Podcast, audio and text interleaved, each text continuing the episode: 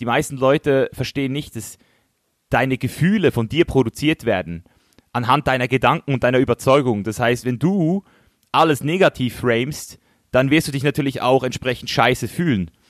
Und deswegen ist es wichtig, dass du dich auch über, immer überlegst, wie frame ich mein Leben? Bin ich Opfer meiner Umstände oder bin ich der Schöpfer meiner Umstände? Und wenn du dich halt in die Schöpferrolle begibst, in die Manifestationsebene, dann verstehst du halt, dass dein Filter, der hier läuft, dein Autoprogramm, das auf Autopilot läuft, zu 95% des Tages in deinem Unterbewusstsein, dass das eigentlich alles steuert. So you say you wanna get away. We don't need a plane. Could be your escape. Take you to a place. Einen wunderschönen guten Morgen, guten Mittag oder guten Abend und herzlich willkommen bei einer weiteren Episode Vegan, aber richtig. Der heutige Gast ist Misha Janjetz. Misha ist Pro-Bodybuilder, Unternehmer, Autor und zeigt mehr als eine halbe Million Menschen auf Social Media, wie man ein gesundes und vor allem ein freies Leben führt. Ohne Misha würde es vermutlich diesen Podcast nicht geben und ich würde immer noch mit einer Packung Magerquark in meinem Versicherungsbüro hocken. Misha hat die vegane Ernährung nicht nur zu mir gebracht, sondern auch zu Millionen anderen Menschen, indem er in einer der erfolgreichsten Dokumentationen des letzten Jahrzehnts, The Game Changers, mitgewirkt hat. Ich danke dir, dass du hier bist. Ich habe so gerade so einen kleinen Fanboy-Moment und das genieße ich gerade, weil ich habe es im Intro angesprochen. Ich erinnere mich noch daran, wie ich dein Video geschaut habe und so das erste Mal angefangen habe, anders zu denken. Anders in dem Sinne, dass ich mir die Frage gestellt habe, oder du mir quasi die Frage gestellt hast, was ich wirklich mit meinem Leben machen will. Klingt ein bisschen verrückt, aber bis dato habe ich mir nie diese Frage gestellt und habe dann wirklich mal verstanden, hey, ich kann ja alles machen, was ich machen will und habe angefangen, ein Querdenker zu werden, beziehungsweise so zu denken, wie ich das eigentlich will, ohne auf meine Eltern zu hören. Deswegen äh, bin ich dir für den Rest meines Lebens dankbar und wann immer ich was Gutes für dich tun kann, ich, ich, ich bin da.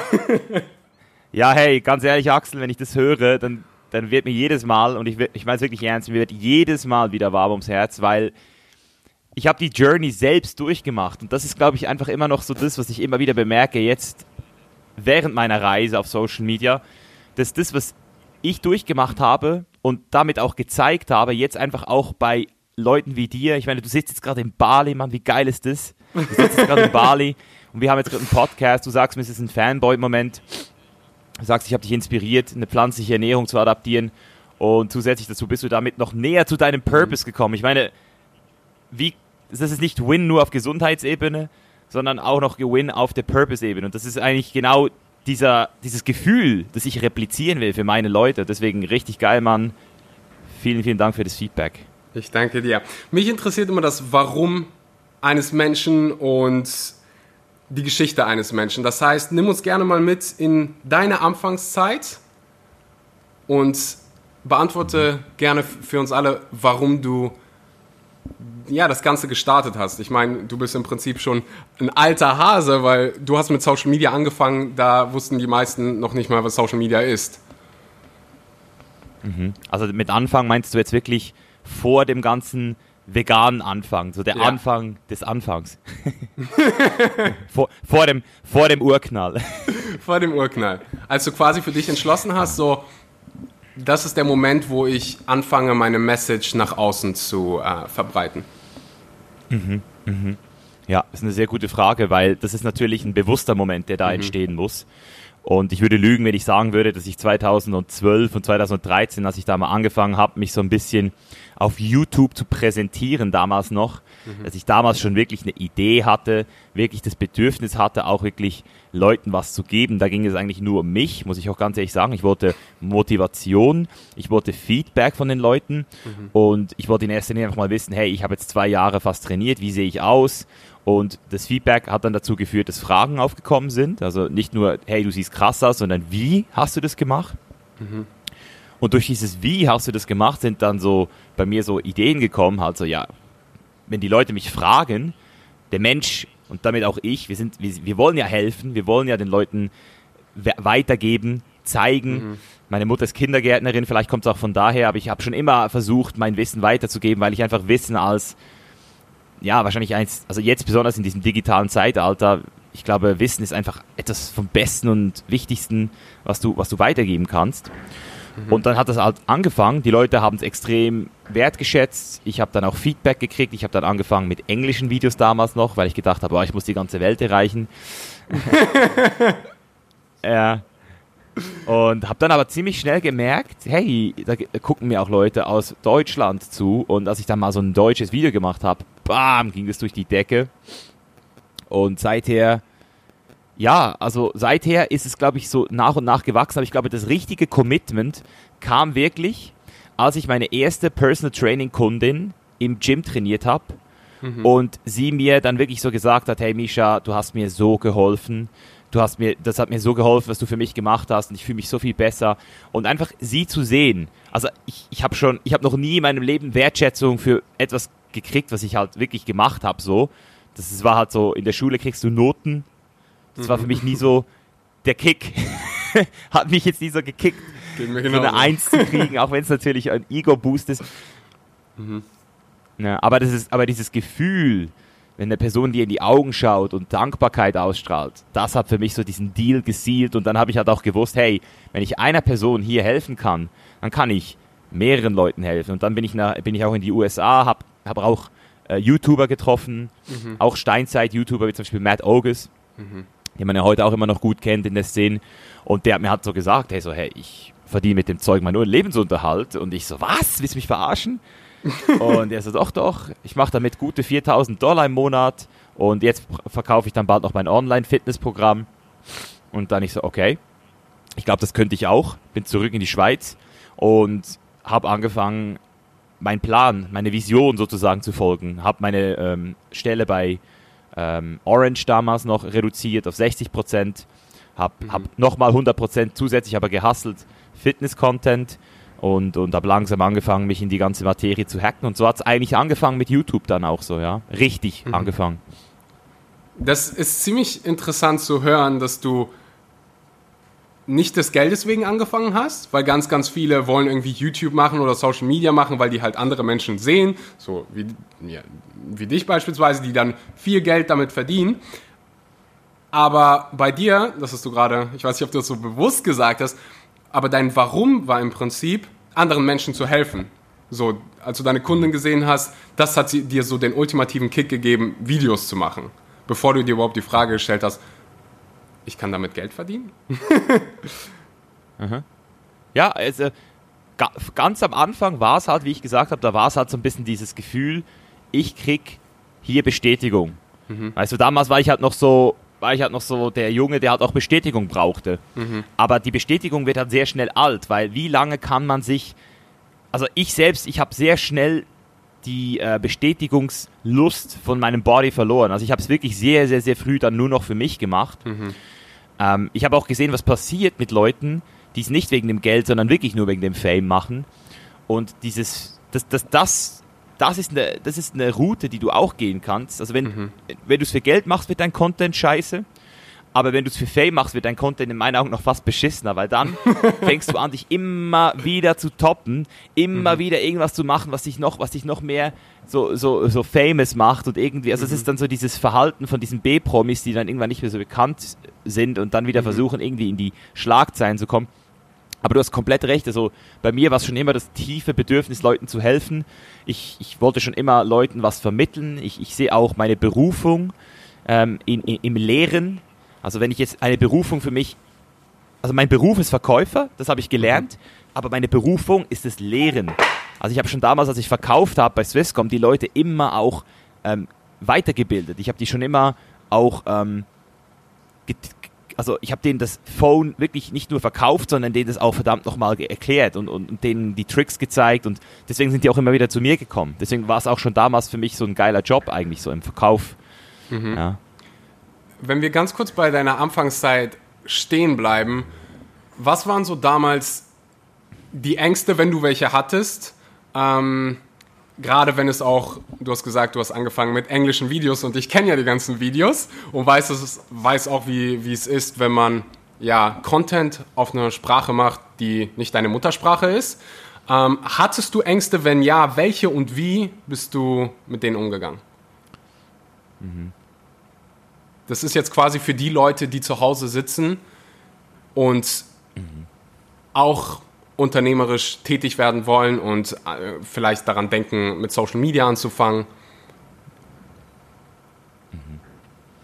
Ja, also ich, ich kann dir, und das Axel kannst du vielleicht bestätigen, ich weiß es nicht, aber ich selbst, ich hatte am Anfang vor allem die Angst, mich wirklich zu exponieren überhaupt. Weil ich war, also ich hatte jetzt nicht so dieses krasse Selbstvertrauen, wie mhm. man jetzt vielleicht annehmen würde heute. Also ich wusste schon, dass ich, dass ich das kann, dass ich reden kann, dass ich, das, das, sonst hätte ich es ja nicht gemacht. Aber jedes Video war natürlich auch ein harter Test für mich, weil du siehst dich dann halt selbst. Am Anfang hörst du nicht mal deine Stimme wirklich gerne. Also ich habe damals auch gehasst, meine ja. Stimme. Ja, wir hatten damals auch so eine Verkaufsschulung bei, bei äh, Swisscom, glaube ich, als wir, da wurden wir gefilmt, mhm. wie, wir, wie wir telefoniert haben, wie wir geredet haben. Und da habe ich mich so zum ersten Mal auf, auf dem Tape wieder gesehen. Die haben das abgespielt und ich so, boah, ich habe mich richtig geschämt für, mein, für, für, meine Stimme. So völlig behindert eigentlich. Ging, aber mir, ging mir eine Million prozentig genauso. Ich konnte am Anfang ja. meine Videos nie selber anschauen. Ja, ja, genau. Und, und, und gleichzeitig war das aber dann auch dieser Moment, wo ich zum, zum ersten Mal auch realisiert habe, shit, ich, ich habe zum Beispiel vielleicht noch ein paar so Sprachfehler, ich habe da vielleicht noch so eine Macke, so, eine, mhm. so einen Tick. Und das dann zum ersten Mal so abgelöst von deiner Ego, von deinem Ego zu sehen und einfach zu sagen, okay, gut, das, das bin jetzt ich und ich kann das aber auch ändern, so reflektieren, akzeptieren, sich selbst akzeptieren für, für, für das, was man ist, in erster Linie mal, weil sonst kannst du es ja nicht ändern. Mhm. Sonst, sonst widerstehst du ja, sonst stößt du es ab und, und, und, und verleugnest sozusagen deine Mackel. Also wenn du es schaffst, es auch zu, nicht nur zu sehen, dir bewusst zu werden, sondern es dann auch zu akzeptieren, dann kannst du dann auch sagen, okay, und jetzt will ich eine neue Version von mir sehen. Jetzt, jetzt will ich mich neu erschaffen. Und das war auf jeden Fall die erste Angst. Und die zweite Angst war dann auf jeden Fall auch wieder äh, so dieser finanzieller Natur, muss ich ganz ehrlich sagen. Deswegen mhm. habe ich auch nicht direkt den Job gecuttet, sondern bin zuerst mal mit 60 Prozent rein. Also ich bin von Amerika wieder zurückgekommen mhm. mit einer Vision, mhm. wirklich mit einer Vision. Hab dann aber gemerkt, hey, ich habe in Amerika ein bisschen zu viel Geld ausgegeben und habe dann gesagt, hey, hey, bevor ich jetzt und ich wollte mich auch nicht beim Arbeitslosenamt anmelden und dann und dann 80 Prozent kassieren und dann irgendwie noch so, ähm, ja, also einfach so, ich, ich, wollte halt meinen Fokus halten und ich, mhm. ich war immer, ich war immer, ich, ich, ich habe es nie gehasst zu arbeiten. Ich habe es nie wirklich gehasst, aber es gab schon so Phasen, wo ich wirklich so dieses Low hatte, vor allem im Winter immer. Und eben, als dann dieser Winter wieder angefangen hat und ich halt aus Angst, kann man sagen, wieder einen Job angenommen habe, ähm, habe ich dann halt auch gemerkt, so, boah, ey, das ist schon, es ist schon nicht das Gleiche, wenn ich jetzt im Fitnessstudio bin, dann gehe ich komplett auf, wenn ich Leute coach oder wenn ich Videos mache. Und hier im, im Callcenter hasse ich halt so das Minimum durch, was ich muss und, und arbeite dann, habe dann auch nebenbei sogar an meinem Business gearbeitet. Das hat niemand gemerkt, äh, weil ich halt immer so meine Zahlen sehr, sehr, sehr gut erreicht habe. Ähm, und dann aber zu, zu, dem Zeitpunkt, wo es dann äh, wichtig wurde, habe ich dann eben reduziert, habe dann sogar unbezahlten Urlaub genommen, weil ich wieder sehr viel Geld angespart habe und gesagt habe, hey, scheiß drauf, jetzt gehe ich wieder, jetzt gehe ich wieder in die Staaten, den Sommer danach. Und als ich dann zurückgekommen bin, hat mein, hat das Schicksal mir so diesen letzten Tritt in den Arsch gegeben, in dem die, die, die Abteilung, also die Sales-Abteilung, in der ich war, das war so eine spezielle, so eine, so eine, so eine SWAT, so ein SWAT-Team von Verkäufern, die wirklich so hart abgedrückt haben, die mussten sie schließen, weil die scheinbar zu, nicht mehr rentabel war. Also wir waren da nur drei Leute in dieser Abteilung, weil ich da auch reingekommen bin wegen meinen Sales Skills. Und ich habe so diesen Anruf gekriegt, ich war in Venice Beach und der Kollege aus diesem Salesforce-Team ruft mich so an, hey, so, hey Misha, die haben heute unsere Abteilung geschlossen. Wir müssen wieder zurück in die alte Abteilung. Wir kriegen zwar denselben Lohn, aber wir müssen wieder so normale ähm, Calls machen. Und ich so, das ist es. Ich so, boah, ich gehe auf keinen Fall zurück. Hab ich so, hey, das ist der beste Tag. Hab meinem Kollegen gesagt, jetzt heute feiern wir. Dann sind wir im Venice Beach, haben, haben abgechillt, sind ins Training. Und als ich dann zurückgekommen bin in die Schweiz, bin ich, bin ich, bin ich zum letzten Tag gegangen. die hat mir noch gesagt, so, hey Misha, wir würden, wir würden dich wirklich gerne behalten, du bist wirklich ein guter Mitarbeiter, überlegst dir nochmal. Ich so, hey, alles gut, alles safe, hab allen Tschüss gesagt, hab allen erzählt, ich mache jetzt YouTube. Ein paar haben mich für verrückt erklärt, weiß ich noch ganz genau. Aber ich hab's, ich hab's durchgezogen, weil ich wusste, es, weißt du, es fühlt sich nicht nur gut an, sondern auch richtig. Das ist immer wichtig. Fühlt sich richtig an. Fühlt sich wirklich richtig an. Fühlt, weißt du, ich rede immer über Freiheit hier auf, auf, auf, deinem Podcast jetzt hier wieder, auf meinem Channel. The Chainless Life steht für Freiheit. Aber was viele nicht verstehen, ist, dass Freiheit, ja, die Wahl zu haben ist, ist Freiheit. Aber die Wahl zu treffen, das ist befreiend am Ende des Tages. Die Wahl zu treffen. Mhm. Ja, Du hast mich am Anfang gefragt, ob ich das irgendwie bestätigen kann. Und alle, die den Podcast hören, die denken jetzt gerade so, leben die irgendwie Parallelwelten, weil ich hatte eine ähnliche Geschichte. Ich weiß nicht, ob du auch bei einer Versicherung gearbeitet hast, aber jedenfalls ich war in, äh, bei einer Versicherung. Ich hatte ein ähnliches Erlebnis und ein so ein, ähm, ein so ein Moment am Ende, da musste ich gerade so schmunzeln, als du das erzählt hast, war, hey Axel, da habe ich schon gekündigt und dann einen Monat später haben die gesagt, hey Axel, weißt du was, du kannst hier die Agentur übernehmen. Und ich war 22, du kannst die Agentur übernehmen, du hast safe mehr als 100.000 Euro, wenn du eine Agentur hast, die gut läuft. Und ich war ziemlich begabt im Verkauf oder bin es immer noch und ich habe einfach, ich habe, ich weiß noch, wie ich am Telefon war und so gegrinst habe und gesagt habe, nein, es ist einfach nicht das Richtige. Ich weiß nicht, wie ich das jetzt mache, aber ich krieg das hier auf jeden Fall irgendwie hin und deswegen kann ich da, ähm, ja, kann ich dich zu 100% verstehen. Mhm. Und mhm weiß auch noch, wie du dann mit YouTube angefangen hast und äh, das alles hat so seinen Lauf äh, genommen. Du hast mehr Menschen erreicht und irgendwann kamst du auf diese intelligente Idee, eine 30-Tage-Vegan-Challenge auszuprobieren. Und ich weiß noch, wie ich das Video geschaut habe und mir an den Kopf gepackt habe und gedacht habe, was geht denn jetzt in dem vor? und ja, zu dem Zeitpunkt war ich ähnlich wie du, jemand, der sehr, sehr viel Fleisch gegessen hat und war ziemlich überrascht davon. Kannst du uns erklären, warum du das überhaupt gemacht hast?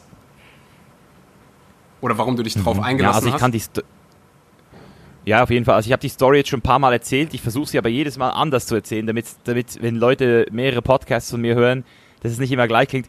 Aber es ist wirklich, es war wirklich eine multikausale Geschichte. Mhm. Multikausal heißt verschiedene Gründe, die dazu geführt haben, ähm, zu, zu aber fast den gleichen Zeitpunkten. Also, angefangen hat wirklich alles muss ich an dieser Stelle einfach auch mal wieder einen Shoutout ansprechen, mit Karl S.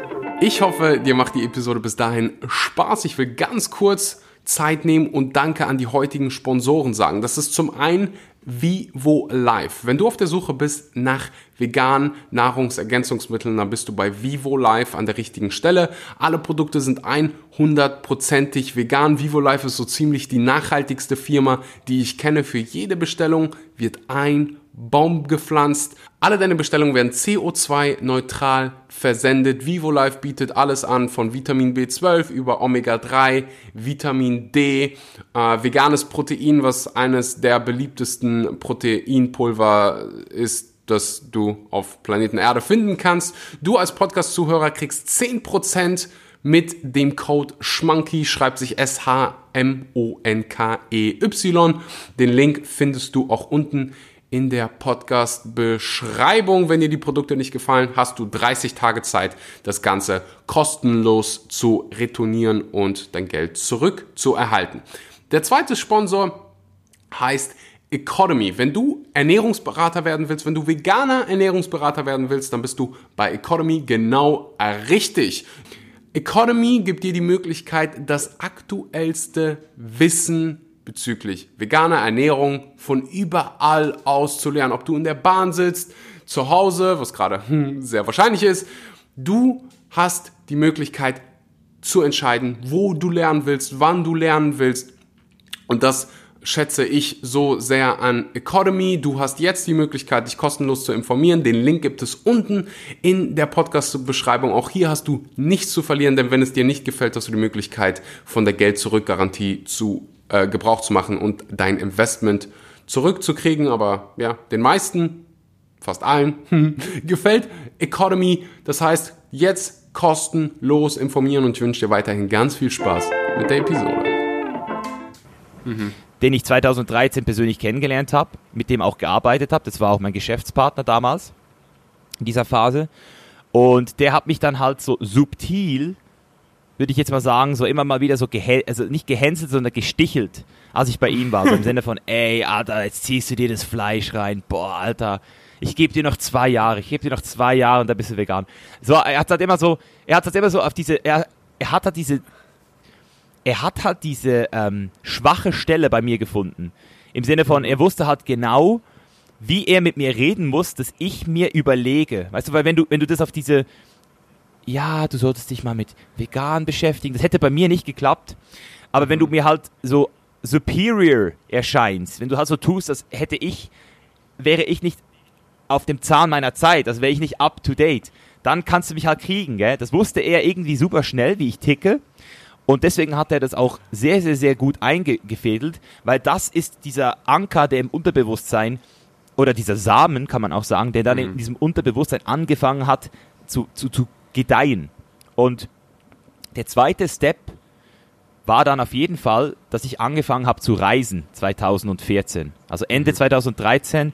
habe ich mich entschieden, meine erste äh, richtige Reise zu machen nach Thailand, äh, nach Dubai, äh, dann auch nach Brasilien. Also wir sind dann wirklich auch rumgereist, das haben wir auch alles dokumentiert. Mhm. Und in Thailand dann halt so auf dieser Straße diese toten Hühner zu sehen oder diese fast toten Hühner, diese Käfige ähm, einfach mal andere Zustände zu erleben, weil als Schweizer Junge so, ähm, der auch schon immer auf Nachhaltigkeit gesetzt hat, also auch bevor Karl überhaupt mir gesagt hat, hey, Fleisch und so, ich wusste schon damals, weil meine Mutter auch immer gesagt hat, hey, äh, Massentierhaltung und so und, und Batterieeier, die es ja zum Beispiel auch in vielen europäischen Ländern immer noch gab. Ich weiß nicht, ob es die heute immer noch gibt, aber damals war das noch völlig so normal in vielen Ländern. So Frankreich zum Beispiel hatte Batterieeier. Gibt es die heute noch irgendwo in Europa? Batterieeier sind Käfighaltung?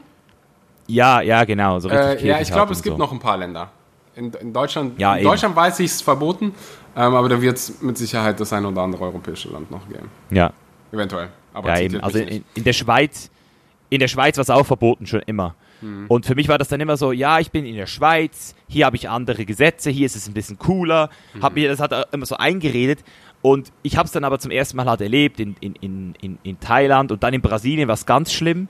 Da ähm, sind halt wirklich so, so Welten für mich zusammengebrochen, weil ich halt wirklich gesehen habe, wie die verdammten, also diese Leute, die haben diese Tiere gequält, weißt du, so. Und es war ja, einfach nicht nice so. Definitiv, selbst hier auf Bali, wo du, alle verbinden mit Bali so die Paradies und die Menschen sind so freundlich und dann siehst du ab und zu, wie die Hühner um den Roller quasi binden und mit den Hühnern auf dem Roller dann fahren und die Hühner sind so Kopf runter auf der Straße und wenn dann mal ein Hügel kommt, knallen die gegen den Roller und ja, ich weiß definitiv, was du, was du meinst. Mhm. Ja, es ist einfach so diese, weißt du, es ist so diese, ich verstehe intellektuell, mhm. was passiert, versus ich fühle und spüre mit meinen Sinnen, ich rieche die Scheiße, und, und die, das, das tote Gewebe. Ich sehe es, ich höre es und am Ende des Tages fühle ich es wirklich auch schon fast so. Es ist wirklich so auf ganzer Ebene so eine 5D-Experience von mhm. Leid. Mhm. Und das hat mich dann wirklich auch getriggert. Also da kann ich wirklich sagen, das hat mich hart getriggert. Und da war für mich dann auch klar, als ich dann in Amerika war auch und zum ersten Mal so diese vegane Fraktion gesehen habe, 2014 so zum ersten Mal so gecheckt habe, hey, da gibt's was anderes. Und da gibt's, weißt du, also das klingt jetzt vielleicht wieder so ein bisschen so, so äh, plakativ, aber die, Usch, die Uschis in diesen Yoga-Studios und in diesen plant-based Lokalen so, die waren halt einfach alle geil, Mann. Also auch die Frauen sahen geiler aus, gesünder aus, cleaner aus. Und mich hat das dann auch so ein bisschen so gecatcht. Ich so, boah, hey, das, das sind ja richtig schöne Mädchen am Start, so, weißt du. Und ich habe dann auch angefangen, mehr selektiv so meine Frauen auch auszuwählen in der Zeit schon, so weil ich eben so gemerkt habe, boah, hey, so fleischfressende Frauen, das, das hat mich irgendwie so abgetürmt plötzlich so. Wenn ich so ge gedacht habe, dass eine Frau sich jetzt so in einen Cheeseburger reinbeißt und ich danach da bei ihr irgendwie, keine Ahnung, irgend, in irgendeine Körperregion vordringe, hat mich das einfach ein bisschen abgetürnt. Und ja, und dann als ich von Amerika zurückgekommen bin, habe ich halt einfach gesagt, ja gut, es funktioniert, es geht. Die Frage ist nur, ob es auch für mich funktioniert. Die Frage ist nur, ob ich meine Gains halten kann. Mhm. Aber bevor ich jetzt lange noch studiere und überlege, mache ich es einfach mal und teste es aus und dokumentiere es natürlich auch mit mhm. meiner Community, genau. Ja.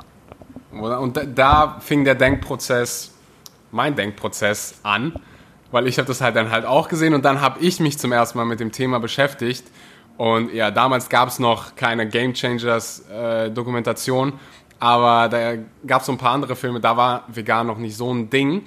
Und was war so der entscheidende Grund, weshalb du ja, dabei geblieben bist? Ich meine, offensichtlich hat es für dich funktioniert, aber ich kann mir vorstellen, wenn ich ja deine Schuhe von damals anziehe, du bist YouTuber, der gerade ja angefangen hat, damit Geld zu verdienen und äh, für dich, du bist Profi-Bodybuilder ich, äh, oder mhm. ambitionierter Profi-Bodybuilder. Ich weiß nicht, ob du damals schon ähm, Profi warst.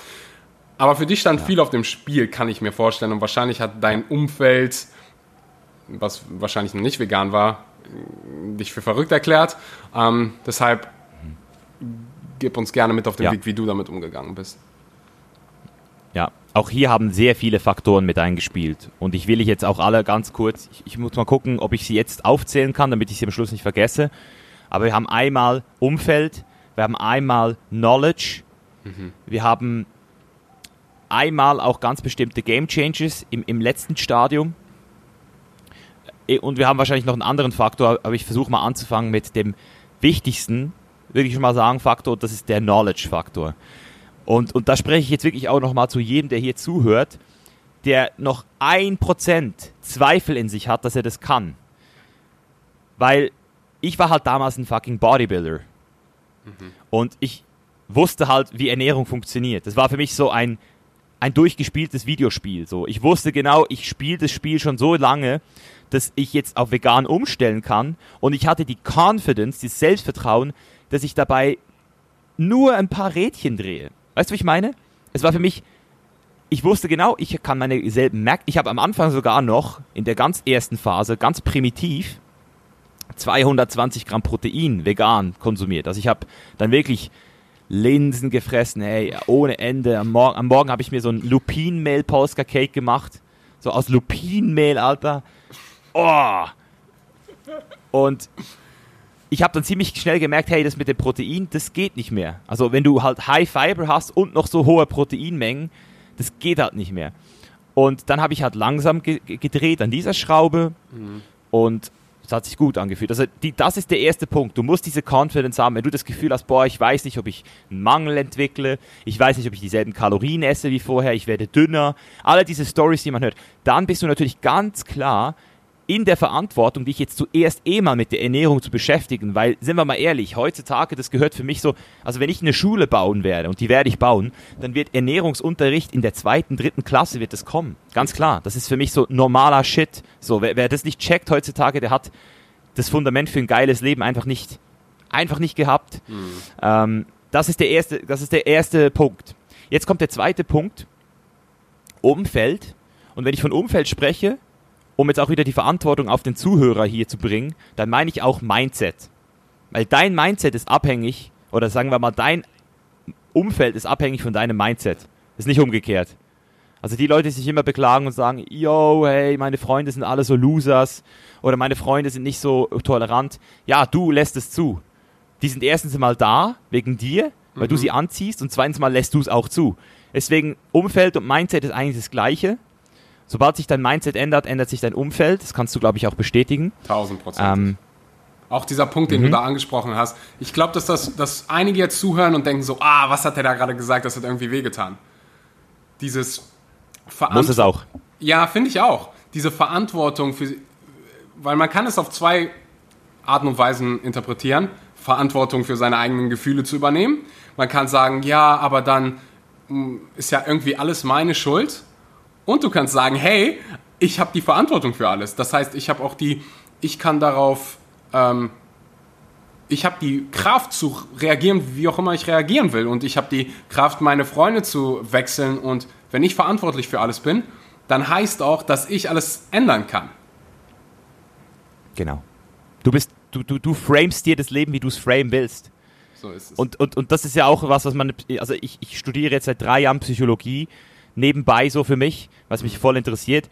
Und, und die meisten Leute verstehen nicht, dass deine Gefühle von dir produziert werden anhand deiner Gedanken und deiner Überzeugung. Das heißt, wenn du alles negativ framest, dann wirst du dich natürlich auch entsprechend scheiße fühlen. Mhm. Und deswegen ist es wichtig, dass du dich auch über, immer überlegst, wie frame ich mein Leben? Bin ich Opfer meiner Umstände oder bin ich der Schöpfer meiner Umstände? Und wenn du dich halt in die Schöpferrolle begibst, in die Manifestationsebene, dann verstehst du halt, dass dein Filter, der hier läuft, dein Autoprogramm, das auf Autopilot läuft, zu 95% des Tages in deinem Unterbewusstsein, dass das eigentlich alles steuert. Selektive Wahrnehmung und, und auch der Weg, in den du gehst. Und das ist natürlich das sind natürlich diese, wie du gesagt hast, schmerzhaften Erkenntnisse. Deswegen habe ich mich auch schon seit zwei Jahren jetzt komplett mehr auf dieses, diesen Bereich des Coachings ähm, fokussiert, weil der Schmerz im Gym, den ich die letzten zehn Jahre hatte, war kein Vergleich mit dem Schmerz, den ich hatte, äh, als ich angefangen habe, mich mit meinem Mindset und meiner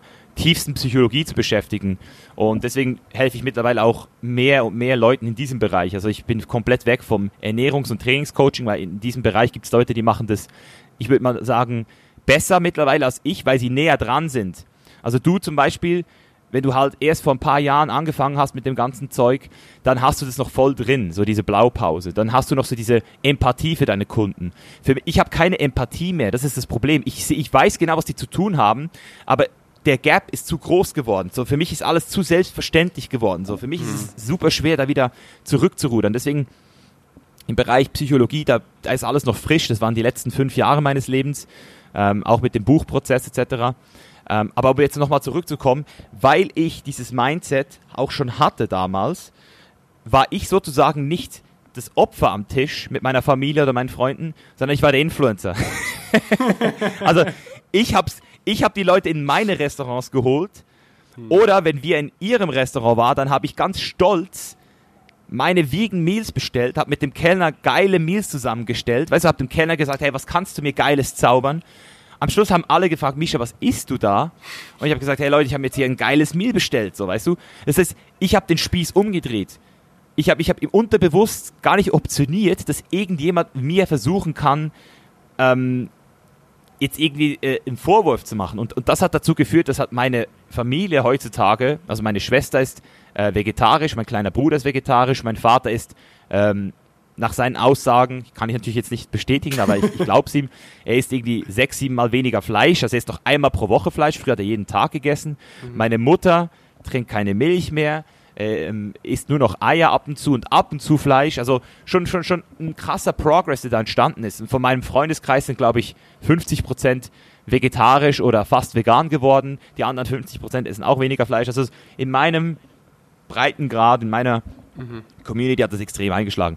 Das heißt, dieser, dieser Umfeldsfaktor, der ist schlussendlich von deinem Mindset abhängig. Und wenn du dein Mindset einmal, wenn du, wenn du verstehst, dass deine Werte schlussendlich das sind, was dich auszeichnen und dass auch das ist, was deine Leute um dich herum hat, auch anzieht oder abstößt und du dazu aber stehen kannst, weil du kannst es eh nicht kontrollieren, wer dich alles ablehnen wird in deinem Leben. Du kannst andere Leute nicht kontrollieren. Das heißt, wenn du versuchst, dich für Leute zu verstellen, das ist, das ist so ein schmerzhafter Prozess, weil du ihn nie gewinnen wirst. Du wirst nie in der Lage sein können, anderen Leuten zu gefallen.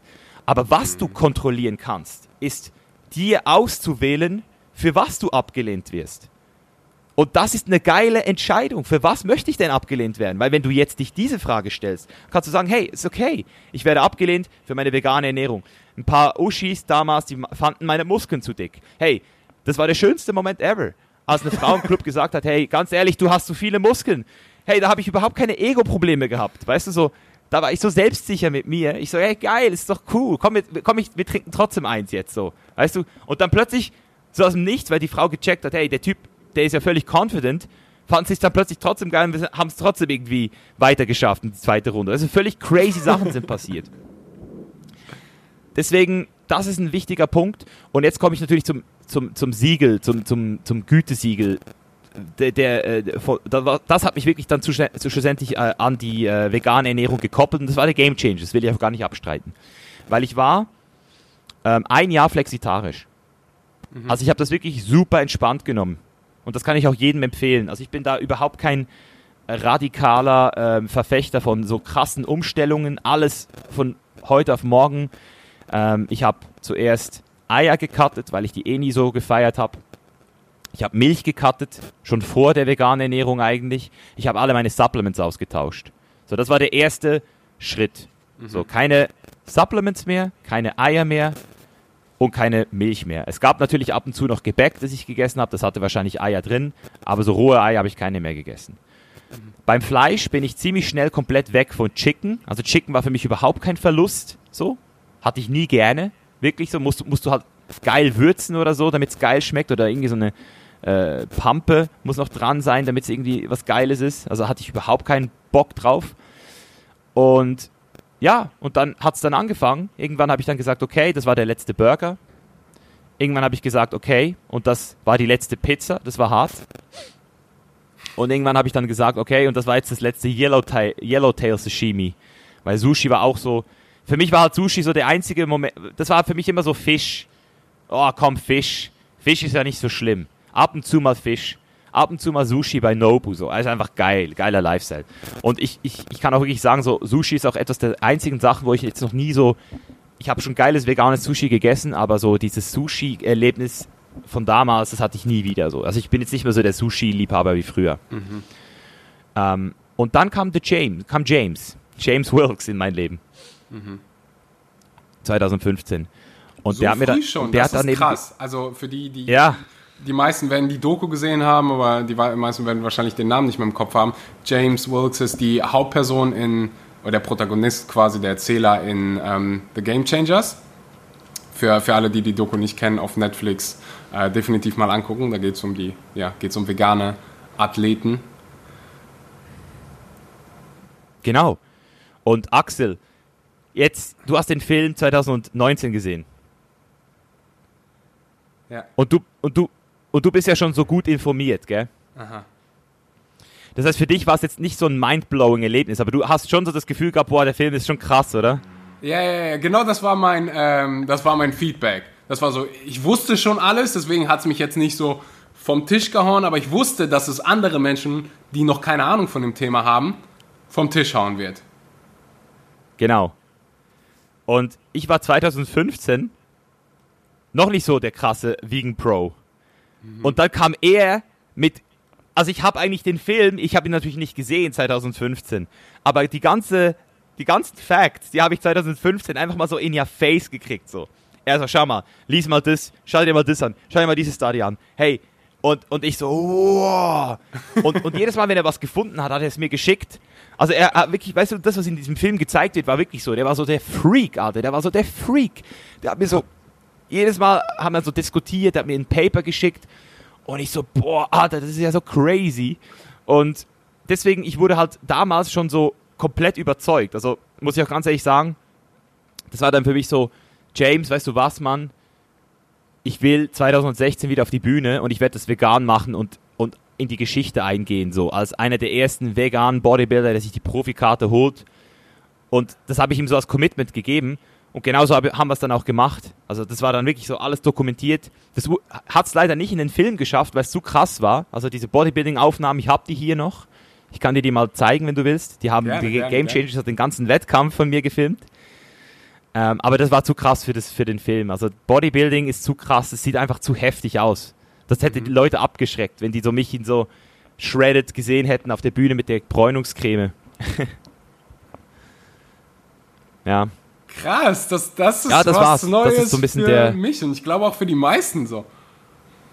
Von 2015 bis 2019 ist so langer Prozess, das hat dann einfach, der ist dann in deine DMs äh, gesprungen und hat gesagt, yo Misha, warum guckst du dir nicht mal ja, das an? Ja, mir eine E-Mail geschickt.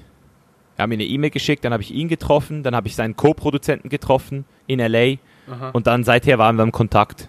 Ja. Wow, und du wusstest auch schon fest, du kommst in der Doku vor, weil ähm, es gibt ganz, ganz viele, die den Cut nicht geschafft haben und ähm, ja, nicht dabei sind. Ja, ja, nee. Also ich wusste gar nicht. 2015 war weder James Cameron dabei, noch, äh, also das war, 2015 war das eher noch so ein Indie-Film-Projekt. Ähm, und erst 2016, als ich dann ähm, in, in einer, oder nee, sorry, das war 2017 erst. Erst nach den Aufnahmen, erst nach dem Wettkampf kam dann James Cameron dazu. Und der hat mir James ruft mich so an, ich bin gerade in Costa Rica am Abendessen, hab grad, hatte gerade so meinen Purpose, hat, hatte gerade so meine erste Erfahrung mit der Psilocybin, mit Mushrooms, mhm. die mir gesagt haben, Misha, wenn du jemals wieder auf Social Media zurückgehst, dann musst du mit einem Purpose dorthin. Und dann ruft mich fucking James Wilkes an und sagt, hey Misha, James Cameron ist jetzt im Team, The Game Changers wird weltweit ähm, ausgestrahlt, das wird, das wird die größte Doku vegan und ich so, Gänsehaut, Alter. Ich so, okay, jetzt ist, das war wieder so ein Zeichen in meinem Leben. Ich so, okay, gut, in diese Richtung geht es. Und deswegen würde ich heute sagen, weil ich ja vorhin schon gesagt habe, dass Lehren meine, äh, meine Berufung ist mhm. und Verkaufen mein Beruf. Ich würde sagen, das Thema Tierschutz, das Thema Veganismus, das ist meine Mission. Weil das mache ich, ohne dafür zu bezahlt werden. Ich mache das gratis. Ich mache das gerne. Ich, ich, ich, ich gebe Leuten mein E-Book for free raus, wenn sie kein Geld dafür haben. Ich, ähm, mhm. ich, ich, ich helfe Leuten mit ihren, mit ihren Problemchen, wenn sie mich fragen auf der Straße, weißt du, ich, ich gebe denen Tipps. Ich, ich will, dass Leute sich da, also deswegen ist auch, das ist meine Mission so. Das, mhm. Dafür muss ich nicht bezahlt werden, das braucht die Welt. Ich liebe es, das kann ich gut, deswegen das ist so ein bisschen ein weiterer Bestandteil meiner, meiner, meines Purpose. Mhm. Ja. Mhm. Um um noch den, den Bogen zu, zu schaffen zum ganzen, zur ganzen mentalen Fitness. Und ich weiß, das macht einen Riesenteil deines Lebens aus, Chainless Life. Wie kam es dann zu dem Moment, wo du gesagt hast, so, ja, ich habe jetzt genug. Ich glaube, es ist auch ein bisschen, wenn ich vermuten darf, äh, damit verbunden, dass du auch die Schweiz verlassen hast und dann gesagt hast, ja, ich ähm, hole mir jetzt meine Residency in, in Panama. Wie kam wie, wie kam es dazu? Mhm. Ja, also dadurch, dass ich angefangen habe zu reisen, mhm.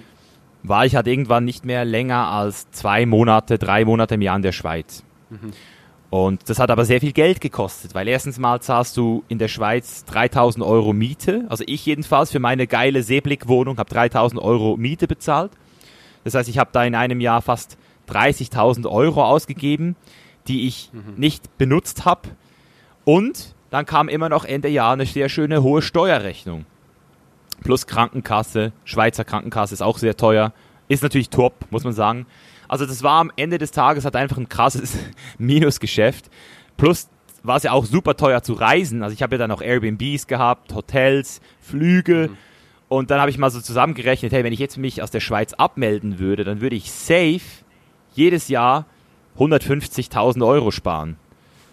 Und dann ich so, okay, dann machen wir das jetzt. weißt so.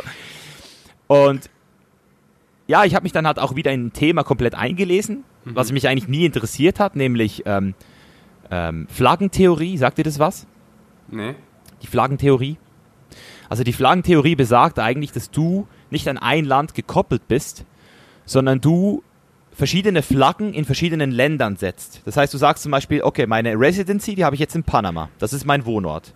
Mhm. Mein Bankkonto habe ich aber zum Beispiel in der Schweiz oder in Singapur, wo, wo ein kleiner Staat, der super sicher ist.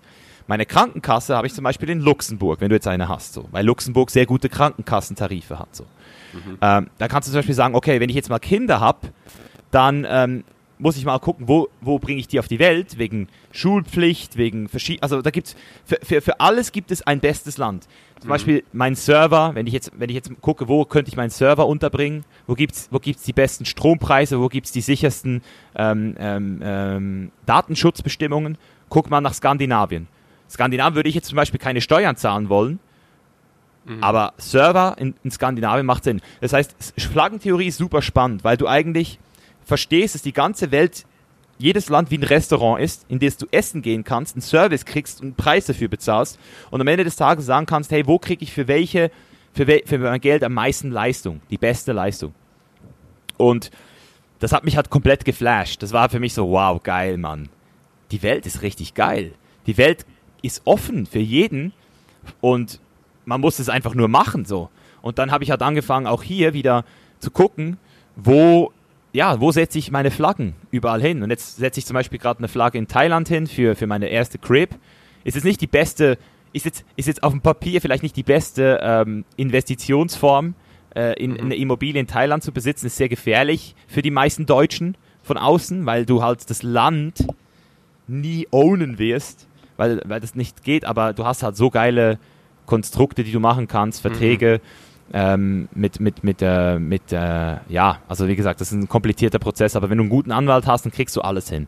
Mhm. Und deswegen, ja, das, das war so ein bisschen so dieser Prozess, ja, diese Flaggentheorie, ähm, auch, auch für meinen Lifestyle, muss ich ganz ehrlich sagen, wie gesagt, das ist einfach, das war einfach so der, der letzte Schritt, den ich gebraucht habe für meine Freiheit. Für meine Freiheit. Das ist jetzt etwas, das viele Leute natürlich bei mir sehen und denken, boah, ich muss für The Chain des Life auch diesen Schritt gehen. Mhm. Aber das stimmt ja nicht, auch hier wieder, oder? Freiheit heißt nicht zwingend alles zu machen, sondern sich für gewisse Sachen einfach zu entscheiden und dann auch wieder, wie du es schön gesagt hast vorher, die Verantwortung dafür zu übernehmen. Das heißt, klar habe ich auch gewisse Risiken, gewisse Nachteile vielleicht manchmal. Mhm. Ähm, aber die bin ich halt bereit in Kauf zu nehmen für die ganzen Vorteile. Es ist ja am Ende des Tages nicht eine Frage der was ist alles möglich, sondern wie, was ist die, was ist die Chance, dass es passiert, so. Okay? Mhm. So Probability versus Possibility. Mhm. So possible is everything, but how probable is it to happen? So sage ich es mhm. immer. Finde ich ja. sehr, sehr gut, dass du das hier ansprichst, weil auch ja, ich das immer wieder höre und ich verstehe, warum Menschen denken, dass ja man irgendwie ganz viel reisen muss, um glücklich zu sein oder äh, selbstständig sein muss, um glücklich zu sein. Das kann von außen so wirken, wenn man manchmal darüber redet. Aber du hast es gerade perfekt gesagt. Es gibt kein richtig oder falsch, es gibt nur dein richtig oder falsch.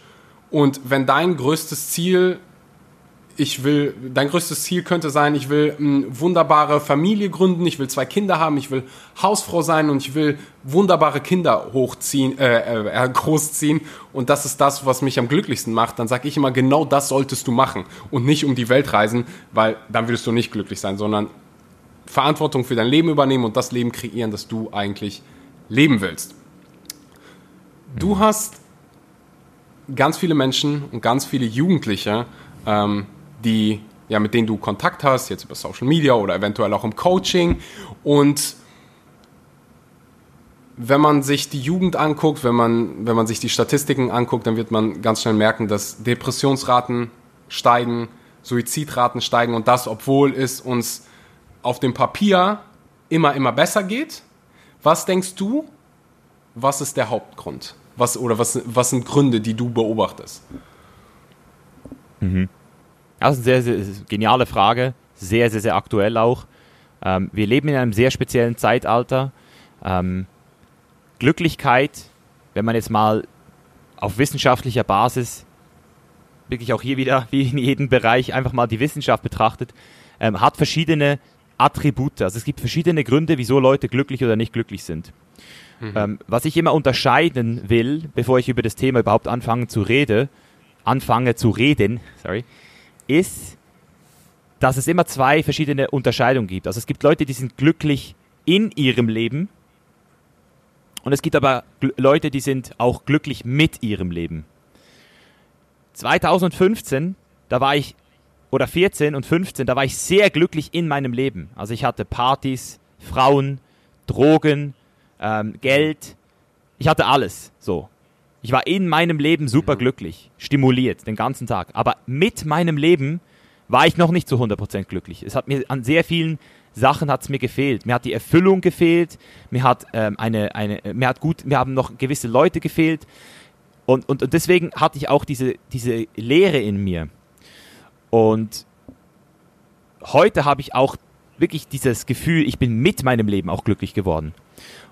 Man, es gibt zum Beispiel auch das Gegenteil. Es gibt zum Beispiel vielleicht eine Mutter, eine Frau, die jetzt gerade frisch ähm, ihr, ihr Kind zur Welt gebracht hat, die ist vielleicht jetzt gerade in ihrem Leben jetzt nicht gerade so jeden Tag happy und hat jetzt gerade in ihrem Leben eher Stress, aber mit ihrem Leben fühlt sie jeden Tag, dass sie das Richtige macht, das Purpose hat. Das heißt, durch solche Phasen durchzugehen, ist um einiges einfacher, wenn du mit deinem Leben happy bist. Und ich glaube, heutzutage haben einfach die Leute vergessen, dass sie sich mehr darauf fokussieren sollen, mit ihrem Leben glücklich zu werden. Das heißt, sich zu fragen, wie kann ich ein besserer Mensch werden? Was kann ich in dieser Welt für Mehrwert stiften? Das kommt jetzt ein weiterer Fakt dazu. Mhm.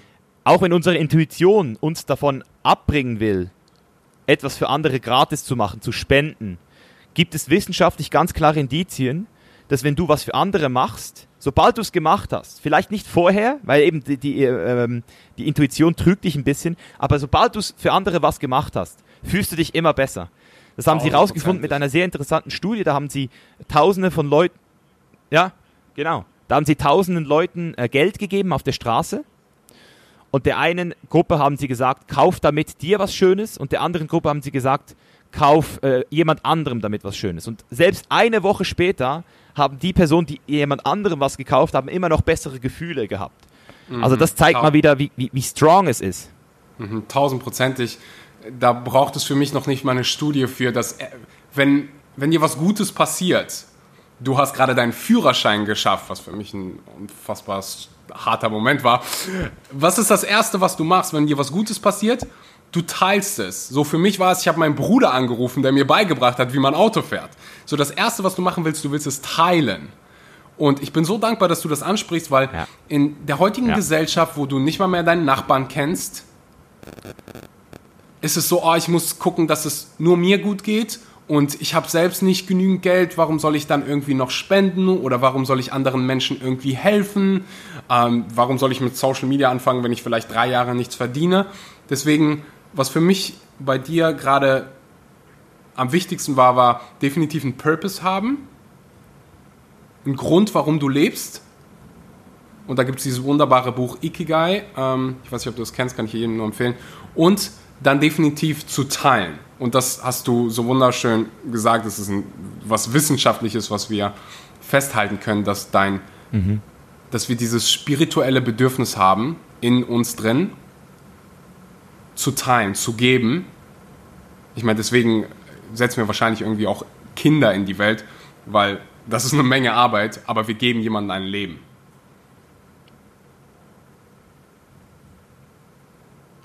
Ja, es ist, ein, es ist ein Human Need am Ende des Tages. Also wenn du mal Maslows Pyramide betrachtest, dann soziale Kontakte kommt direkt nach dem Sicherheitsbedürfnis. Also sobald wir uns sicher fühlen, brauchen wir Kontakte. Und das bringt mich zu einem weiteren Punkt, was, was die Leute heutzutage falsch machen, oft.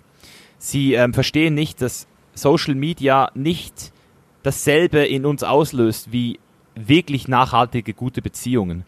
Mhm. Ähm, ich wünschte, ich, ich wünschte, ich könnte über die Blue Zones jetzt sprechen und sagen, dass es die vegane oder die pflanzliche oder das wenige Fleisch ist, dass die fünf mhm. Blue Zones dieser Welt die Leute über 100 Jahre alt werden lässt. Mhm. Ähm, aber man hat mittlerweile auch hier wissenschaftlich herausgefunden, dass es nicht die Ernährung ist in erster Linie und auch nicht die Luft, sondern die Community.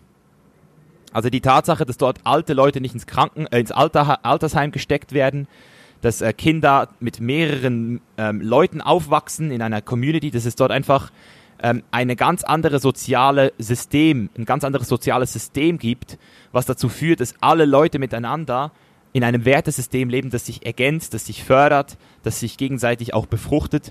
Und das mhm. ist das, was den Menschen lange ähm, am Leben lässt. Das heißt, wir haben auch auf dieser Stressreduktionsphase einen wissenschaftlichen Beweis für Glücklichkeit. Und heutzutage ist halt alles sehr oberflächlich. Alle Leute sind sehr, sehr, sehr auf ihr eigenes Wohl aus, denken immer zuerst an sich. Ich selbst kenne das sehr gut. Ich, ich wurde so aufgezogen. Mhm. Ähm, ich bin auch ein großer Verfechter des gesunden Egoismus, weil ich verstanden habe, dass du zuerst dein Glas voll machen musst, bevor, bevor ja, du, also, weil dann musst du nichts mehr dafür machen. Weißt du, ich, ich muss nichts mehr, ich, für mich ist es kein Aufwand mehr, anderen Leuten zu helfen. Es ist, es ist, es ist eine Konsequenz, weil mein Glas überflutet jetzt gerade. Es, es, es, passt nichts mehr in mich rein, so, es geht gar nicht mehr. Deswegen ja. geht es halt auch so effortless nach außen enorm ja. wichtiger Punkt, weil es gibt so viele Menschen, die People-Pleaser sind und alles für alle anderen machen und gar nicht, ja, egoistisch in diesem Moment sind. Wenn du in einem Flieger sitzt und es gibt Turbulenzen, dann sagen dir die Stewardess nicht, nimm die Maske und gib sie an jemand anderen. Die sagen, erst nimm die Maske, sorg dafür, dass du selbst Luft hast, bevor du anderen helfen kannst. Und ähm, genau. ja, wunder, wunderbarer Punkt auch das mit der ähm, Community. Bevor wir zu den letzten Fragen kommen, gibt es bei mir mal einen heißen Stuhl. Ich weiß nicht, ob du weißt, was ein heißer Stuhl ist. Ich frage Fragen und du ähm, beantwortest sie wie aus der Pistole geschossen, so schnell es geht. So die ersten Gedanken, die du hast, einfach raus damit. Ready? Okay, okay. Ja, ich bin ready. Avocado oder Hummus? Avocado. Boah, du brichst gerade mein Herz, aber das ist okay. Drei Charaktereigenschaften, die du an Menschen schätzt. Authentizität, Mhm. Ehrlichkeit, Transparenz. Das ist fa- fast das gleiche. Lass dich gelten in dem Fall. Drei Charaktereigenschaften, die deine Freunde und Familie an dir schätzen. Ähm, Authentizität, Ehrlichkeit und Transparenz. ähm, ähm, ja, und ja, doch. Ja, wenn es das Ist einfach ist, so. so, dann ist es das. Ich weiß, du wirst die Frage lieben. Wenn du ein Gesetz, du kannst entscheiden, egal welches Gesetz du haben willst, kannst du für die ganze Welt geltend machen. Du kannst ein Gesetz erlassen und die ganze Welt muss sich daran halten. Welches Gesetz ist es?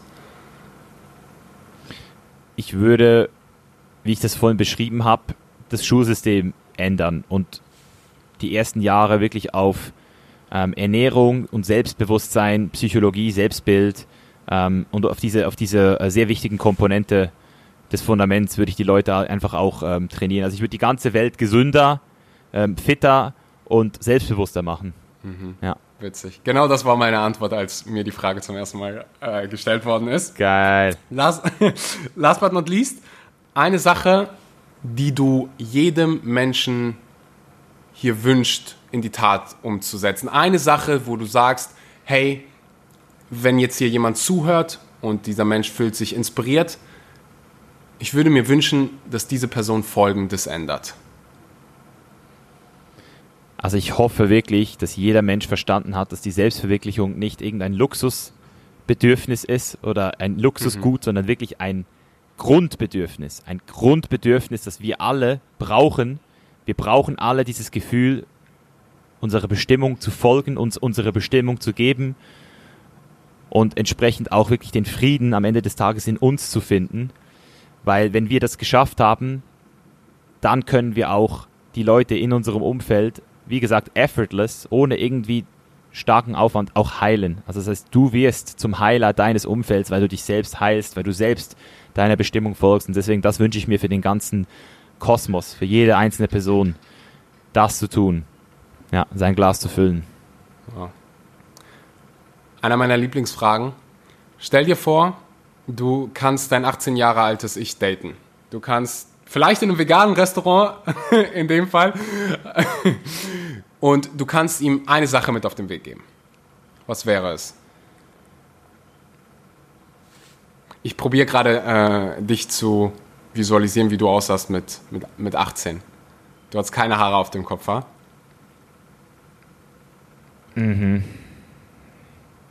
Ich würde ihm wahrscheinlich sagen, Amigo, cool down, chill down.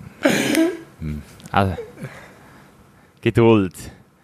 Glaub mir, sie wird dir helfen, die Geduld. Sie wird dir viel, viel, viel mehr bringen, als du denkst. Das ist Ja. so. Ist- ja. Das ist die Nummer eins Antwort hier auf diesem Podcast. Ich stelle diese Frage jedem Gast. Und Ja. zu 95% sagen die Menschen, sei netter zu dir selbst, sag dir, cool down, mach dir nicht so einen Stress. Ja. Und, und kauf ein paar Bitcoins, hätte ich ihm vielleicht auch gesagt. Er hätte ihm aber auch gesagt, wann er sie verkaufen soll. Äh? Ja, ja, ja. Das checken die Leute aber nicht, dass das auch dazugehört, gell? Aller, allerletzte Frage. Stell dir vor, dir gehört der New York Times Square für 20 Minuten, wenn Menschen da sind, nicht während Corona-Zeit. Du kannst deine Message, du hast 20, Sekunden, äh, 20 Minuten Zeit, Werbung auf allen Plakaten, auf allen Lein, ähm, Leinwänden zu machen. Was ist deine Message? Was zeigst du? Das könnte ein Video sein, das könnte ein Quote sein, das könnte ein Filmausschnitt sein. Was willst du Ja. der Welt mitgeben? Ja, ich würde wirklich den Leuten diese, diese Message auf den Weg mitgeben, dass sie einfach eine Inspiration für andere werden sollen. Weil wenn du eine Person, wenn du eine Person anfängst zu inspirieren, dann sielst du sozusagen den Deal für dich selbst auch, nie wieder zurückzukehren zu seinen alten ähm, Wurzeln so. Also ich habe immer so das Gefühl gehabt, dass im Fitnesstraining, als ich Leute trainiert habe, die immer wieder rückfällig waren, also die Problemfälle, die nicht daran geglaubt haben, ein Sixpack zu kriegen, die nicht geglaubt haben, eine schöne äh, Bikini-Figur zu kriegen, auch bei Frauen, dass die Frauen und diese Männer es erst wirklich geschafft haben, als Leute auf sie gekommen sind und gefragt haben, hey, wie hast du es gemacht?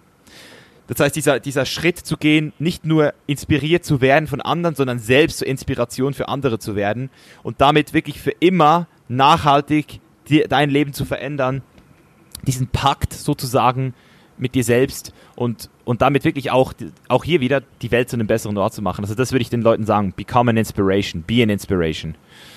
Ja. Wow. Ich meine, in unserem Fall hat es sehr, sehr gut funktioniert. Ja, genau. du bist du hast mich dazu inspiriert, andere Menschen zu inspirieren. Und jeder, ich bekomme pro Jahr mit Sicherheit sind da tausende Menschen, die wegen mir und dann am Ende auch wegen dir vegan werden oder sich gesünder ernähren und ein besseres Leben führen. Und besser hätte ich den Podcast hier nicht beenden können. Ich danke dir so sehr für deine Zeit. Ich danke dir für deine für die Arbeit, die du machst. Ich werde dich definitiv, wenn wir irgendwann mal gleichzeitig in Berlin sind, zu einem Sushi-Restaurant einladen, weil da gibt es verdammt gutes veganes Sushi. und ja, ich, ich hoffe, dass die Dankbarkeit von Bali bis in die verdammt kalte Schweiz gerade ankommt, weil du hast so einen riesengroßen Einfluss auf jeden Fall auf mein Leben gehabt. Das ja, ohne dich würde das hier alles nicht geben, deswegen vielen Dank dafür. Ja, Mann, ich, ich gebe es ich geb's zurück, Axel. Also ohne dich würde es diesen Podcast jetzt ja auch nicht geben, deswegen bedanke mich auch bei dir. Und ähm, ja, Mann, keep, keep spreading the message, keep spreading love und äh, danke auch für jeden Zuhörer, weil ohne euch würde es diesen Podcast wahrscheinlich auch nicht geben. und ich danke dir fürs Zuhören, wenn du bis es, wenn du es bis an die Stelle geschafft hast, dann teil die Episode mit deinem Nachbarn auf Instagram, auf Facebook, wo auch immer. Tag Misha, den du äh, auf Instagram unter Misha Jan jetzt findest. Alle Links gibt es unten in der Podcast-Beschreibung. Auch zu seinem ähm, neuen Buch, was ich dir nur empfehlen kann und seinen Podcast Chainless Life. Ähm, Mishas Content hat mein Leben komplett verändert. Ich bin mir ziemlich, ziemlich sicher, er kann dasselbe für dich tun. Misha, bis zum ja, nächsten Mal hoffentlich in echtem Leben und für dich als Zuhörer. Bis zur nächsten Episode.